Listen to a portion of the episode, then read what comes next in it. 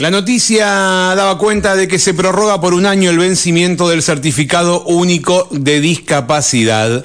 Vamos a hablar de esto con la directora provincial de accesibilidad, con Silvia Quiroga. Hola Silvia, ¿cómo te va? Buen día. Hola, muy buenos días. Muchas gracias por atendernos, Silvia. Bueno, Contábamos hace algunos días, a mediados de la semana pasada, que eh, se prorroga este vencimiento y queríamos que nos cuentes un poquito acerca de, esta prórroga y de cómo se tramita.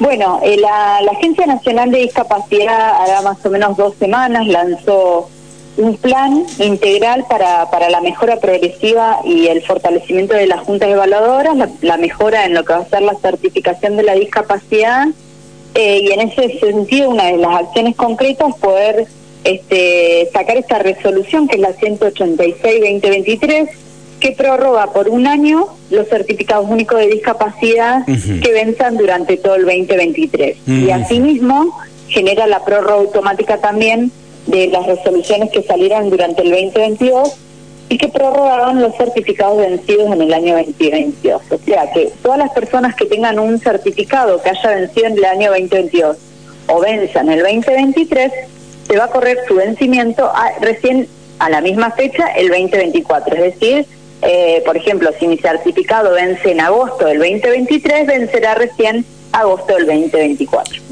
Es una, una, resolución, una medida que se da de manera automática. eh, uno puede entrar a la, a la página de eh, Mi Argentina o a la de la ANDE, va a la consulta pública, coloca el código de barras del certificado único de discapacidad que está en el margen izquierdo y de esa manera sale una constancia que dice que el certificado está prorrogado por esta resolución, ¿no? Silvia, eh, eh, ¿hay, hay, ¿hay discapacidades que no hay que renovar certificado?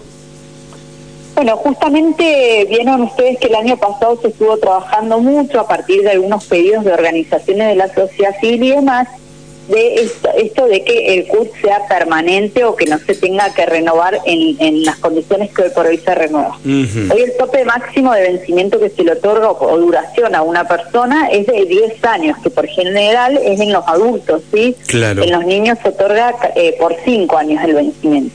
Lo que tiene media sanción es un proyecto de ley que se presentó en diputados, tiene media sanción, es para que el CUT este, sea, digamos, permanentes en algunas con algunas condiciones de salud. Claro, tal cual. En ese sentido todavía no está la Todavía no existe Con lo cual seguimos manejándonos de la misma manera hasta acá. Porque hay hay, hay discapacidades irreversibles también y, eh, o, por qué motivo crees que se se tiene que renovar eh, este certificado, digo en algunos casos justamente por eso este proyecto de ley, ¿no?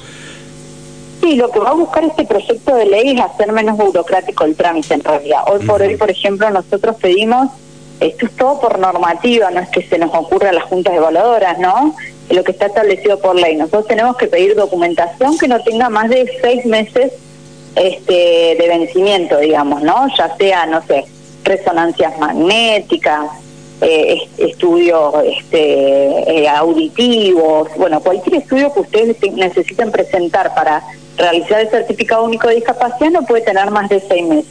En ese sentido se ha ampliado un poco ahora el vencimiento, estamos tomando en algunos casos, eh, podemos tomar hasta 12 meses esta documentación, ¿sí?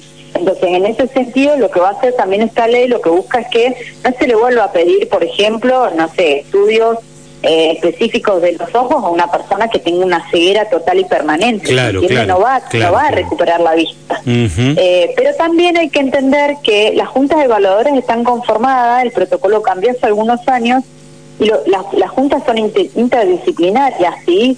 Están conformadas por médica, trabajadora social y psicólogo.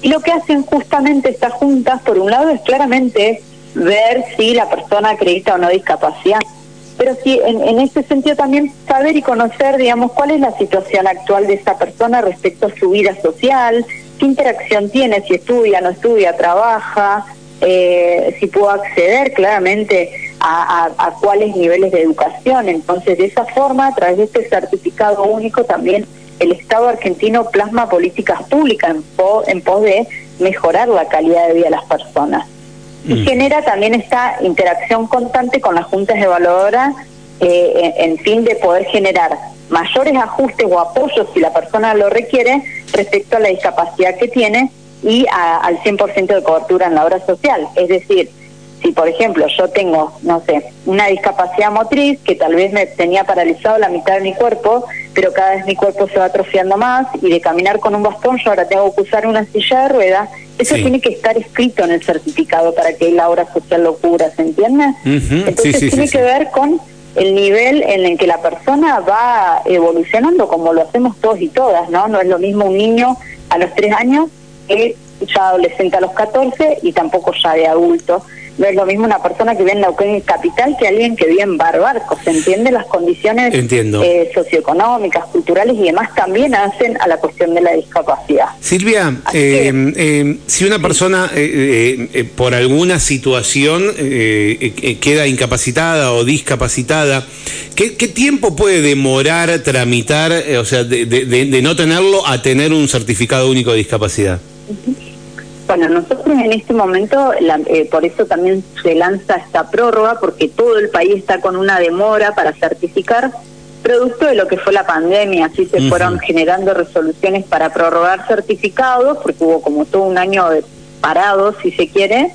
Este, entonces, hoy por hoy nosotros, acá en Neuquén Capital, en la Junta Central, quien presenta la documentación hoy, nosotros estamos dando turno a 60 días o a 90 días, depende de la depende, digamos, el nivel de, cantidad de personas que tengamos, pero también vamos viendo, eh, digamos, como algunas urgencias, si se quiere. Entonces, eh, hoy por hoy, próximos a, comenzar las clases, le damos prioridad por ahí más a los niños y niñas que están en proceso de, requerir algún apoyo para ingresar a la escuela, eh, o obviamente todas aquellas personas que tengan alguna condición de salud severa que requieran internación domiciliaria o, alguna medicación urgente y demás. Así que vamos evaluando situación por situación, pero más o menos eh, tanto nuestra provincia como a nivel país, bueno, hay, hay, hay provincias que están bastante complicadas, eh, que tienen están dando turno de acá a un año, por eso también se sacó esta prórroga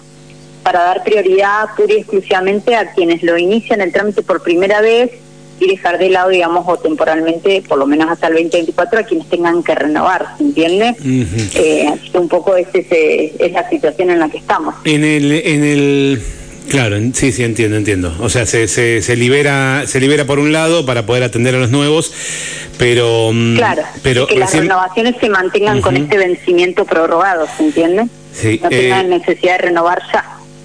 Eh, el único tema es que vos recién me decías 60 días para el turno, en todo ese tiempo hasta que realmente sale el certificado único, eh, puede la persona tener necesidades que no puede cubrir de alguna manera al no tener el certificado, ¿no? ¿O hay algo retroactivo? No, la realidad es que, digamos, la, razón de ser inicial del certificado único de discapacidad tiene que ver con, con las prestaciones al 100% de las obras sociales, de las coberturas médicas y de salud en ese sentido, de por sí, todos y todas, tener, si tenemos una obra social, tenemos una cobertura que en algunas en algunas obras sociales, dependiendo cuál sea, es del 40% o del 70%. O sea que la cobertura está dada, no es que se caen las prestaciones, está dada, simplemente que hay que pagar ese 30% excedente si se quiere, ¿no? Pero, eh, porque por ahí mucho se dice, no, se queda sin cobertura. No es que se queda sin cobertura. Nosotros todos tenemos, digamos, una cobertura médica, quienes vuelvo a insistir, tenemos una obra social, hay una cobertura mínima.